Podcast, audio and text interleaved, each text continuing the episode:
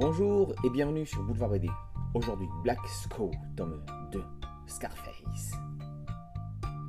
Bessie Coleman est une jeune fille passionnée d'aviation. Née à la fin du 19e siècle au Texas d'un père shérif Cherokee et d'une mère noire. Mauvaise idée que de vouloir devenir aviatrice dans une Amérique ségrégationniste.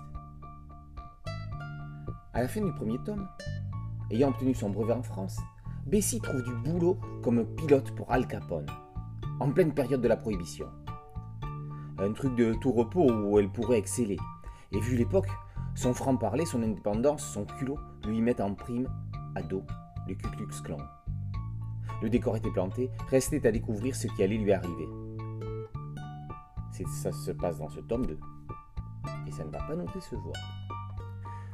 Tout comme dans Dents d'ours, les auteurs s'inspirent très librement de la vie d'une aviatrice célèbre pour y greffer une pure fiction.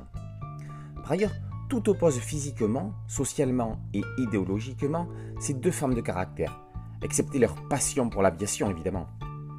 Dans des contextes différents, comme l'explique lui-même Yann, leur volonté hors du commun et leur force de caractère incroyable leur permettent de surmonter les difficultés, les coups du sort, les choses trappes, les injustices et les handicaps que leur destin leur réserve. Sur le même rythme, parfois lent, parfois rapide que le tome 1, les nombreux flashbacks plongent le lecteur dans l'enfance de Bessie, avant d'accélérer dans des scènes d'action souvent aériennes, où l'on sent s'exprimer le plaisir d'aller en arrière à les dessiner. Le cadre spatio-temporel du récit continue à être multiple et varié.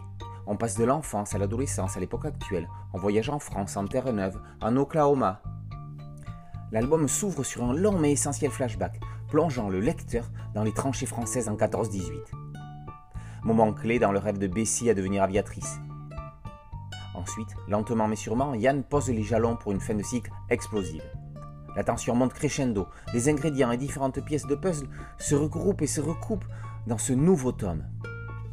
Entre Al Capone, qui règle ses comptes avec la concurrence, le Ku Klux Klan, qui tente de retrouver le pilote d'un biplan, ses souvenirs d'enfance et d'adolescence, notre héroïne voit ces mondes s'entrechoquer.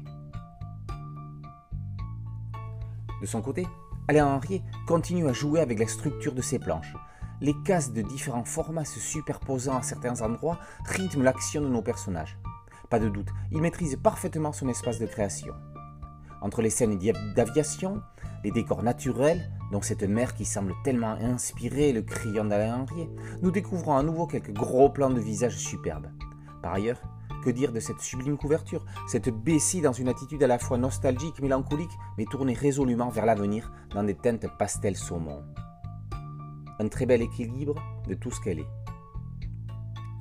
Un beau scénario bien construit, pas trop linéaire, un dessin en ligne claire agréable tout en étant précis, et une mise en couleur d'usagie, voire une mise en lumière, sublime tant les teintes et la palette des nuances soulignent parfaitement l'ambiance du récit. Voici la synthèse de ce tome 2 de Black Crow. L'album s'achève sur l'annonce d'un début de tome 3 orageux pour les ennemis de Bessie. Black Crow, tome 2, Scarface, par Yann et Henri, est paru aux éditions Dupuis. Merci à Thierry Ligo pour cette chronique que vous pouvez retrouver sur BD Best. La voici sur Boulevard BD, podcast audio et chaîne YouTube. N'oubliez pas de liker, de vous abonner et de partager. A très bientôt sur Boulevard BD. Ciao